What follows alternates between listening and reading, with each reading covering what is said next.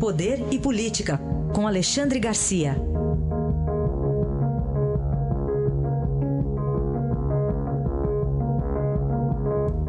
Oi, Alexandre, bom dia. Bom dia, Carolina. Me contaram que você está fazendo um procedimento nobre agora. Acabou. Acabou? Já tiraram quase todos os meus Eu estou fazendo o meu check-up anual. Ah, ah entendi. Né? Pensei que estava doando né? sangue. Ah, estava só retirando mesmo. Tá bom. Mas também é importante cuidar da saúde.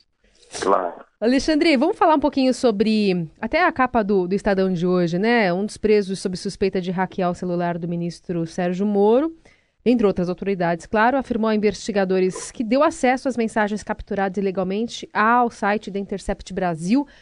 Mas ainda falta saber quem patrocinou esse, patrocinou esse grupo, né?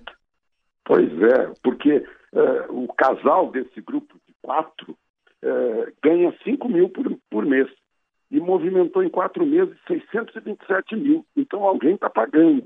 Né?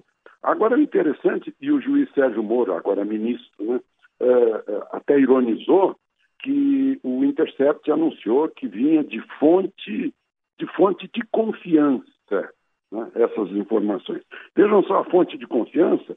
Dos quatro, apenas a mulher não tem antecedentes criminais. Os outros são falsificadores de documentos, ladrões, traficantes de drogas, estelionatários, né? inclusive esse que, que confessou, o Walter Delgatti Neto, o vermelho, o apelido dele é vermelho, é, é, é estelionatário, falsificador e ladrão. Né?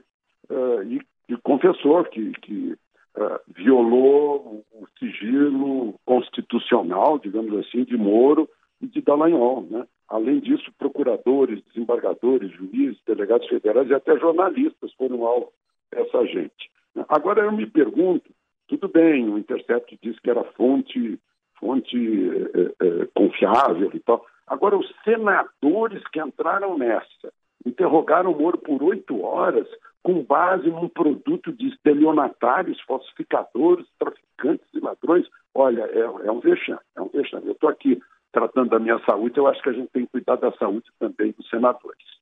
Outra notícia para a gente repercutir é que naquele processo em que o ex-presidente Lula é réu por supostamente ter ajudado a Petrobras em Angola, o juiz Valisney de Souza, lá de Brasília, absolveu o petista de parte das acusações, mas determinou a continuidade da maior parte também do processo, né?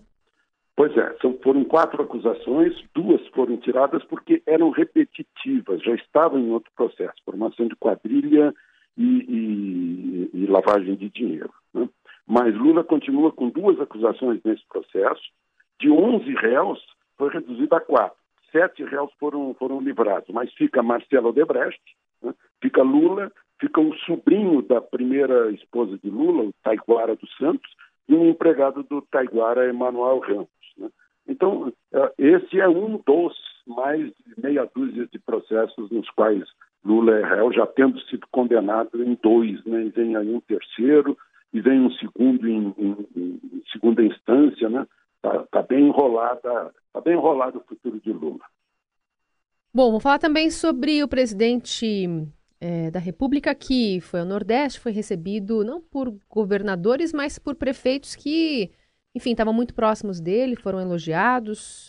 O que a gente pode pois falar é, dessa aproximação? Ele agora, ele percebeu, né, a partir do dia em que uh, ele foi flagrado, digamos assim, fazendo uma observação sobre o governador da Paraíba e o governador do Maranhão, né, os governadores do Nordeste, que são todos opositores ao presidente da República. Um deles, o da Bahia, não foi à inauguração do, uh, do aeroporto de Vitória da Conquista, mas significativamente estavam lá prefeitos, né, inclusive de Salvador. E agora, então, a gente nota que o presidente vai usar os prefeitos, a relação com os prefeitos em cidades grandes do Nordeste, como Campina Grande, por exemplo, né? Vitória da Conquista, a terceira cidade da Bahia, né? Vai, vai fazer a política uh, federativa, deixando os governadores de lado, pelo jeito, e, e tendo um, um diálogo direto com os prefeitos. Parece que o rumo em relação ao Nordeste seria esse. Esse é Alexandre Garcia, conosco amanhã também, nesse mesmo horário, falando sobre os assuntos importantes da política. Obrigada, Alexandre. Até amanhã.